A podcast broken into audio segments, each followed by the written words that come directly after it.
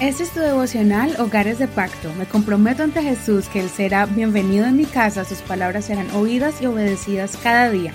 Mi hogar le pertenece a Él. Junio 25. Corre sin cargas pesadas como yo. Filipenses capítulo 3, versos 7 al 21. Pero las cosas que para mí eran ganancia, las he considerado pérdida a causa de Cristo.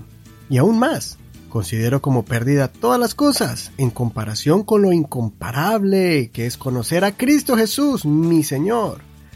Por su causa lo he perdido todo y lo tengo por basura a fin de ganar a Cristo y ser hallado en Él, sin pretender una justicia mía, derivada de la ley, sino la que es por la fe en Cristo, la justicia que proviene de Dios por la fe.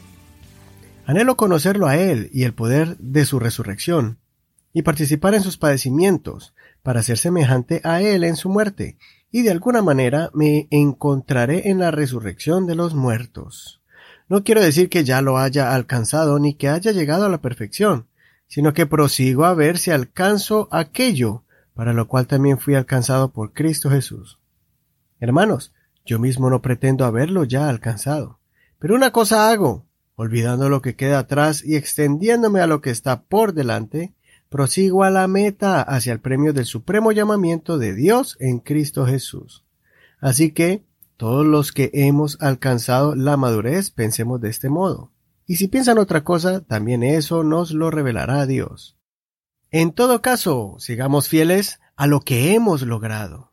Hermanos, sean imitadores de mí y presten atención a los que así se conducen, según el ejemplo que tienen en nosotros porque muchos andan por ahí, de quienes les hablaba muchas veces, y ahora hasta lo digo llorando, que son enemigos de la cruz de Cristo. El fin de ellos será la perdición. Su Dios es su estómago, su gloria se halla en su vergüenza, y piensan solamente en lo terrenal. Porque nuestra ciudadanía está en los cielos, de donde también esperamos ardientemente al Salvador, el Señor Jesucristo. Él transformará nuestro cuerpo de humillación para que tenga la misma forma de su cuerpo de gloria, según la operación de su poder, para sujetar también a sí mismo todas las cosas.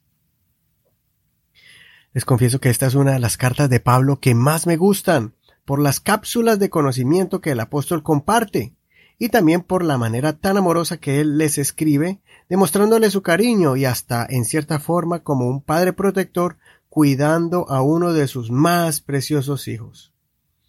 En este capítulo podemos leer una de las frases más célebres del apóstol Pablo, cuando, después de hacer una lista de posiciones y privilegios que él tenía cuando era fariseo, ahora él las cataloga como basura. Lo que algún día fue motivo de orgullo del apóstol Pablo, ahora son escombros que él tira a la basura porque no se compara con la grandeza de conocer a Jesucristo.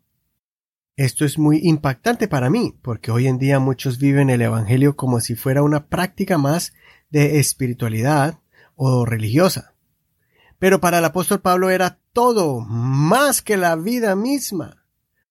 No solo por lo que Dios hizo en él, rescatándolo y mostrándole el camino de salvación para el perdón de los pecados, sino también por la promesa gloriosa de resurrección y vida eterna.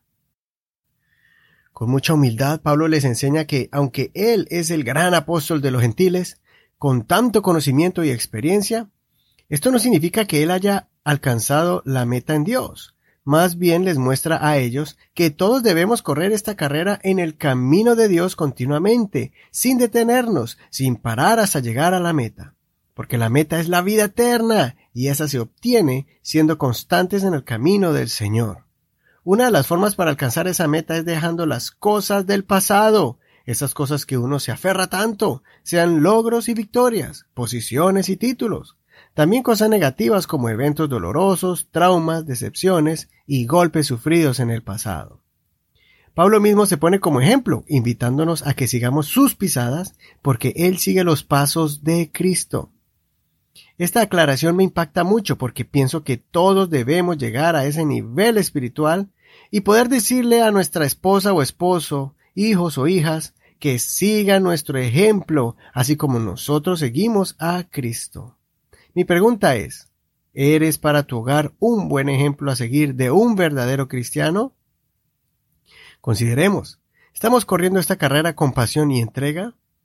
¿Te has despojado de las cargas del pasado para poder correr livianamente o todavía arrastras las cargas del pasado? Soy tu amigo Eduardo Rodríguez. Que el Señor escuche tu oración y te ayude a terminar la carrera y obtener el premio.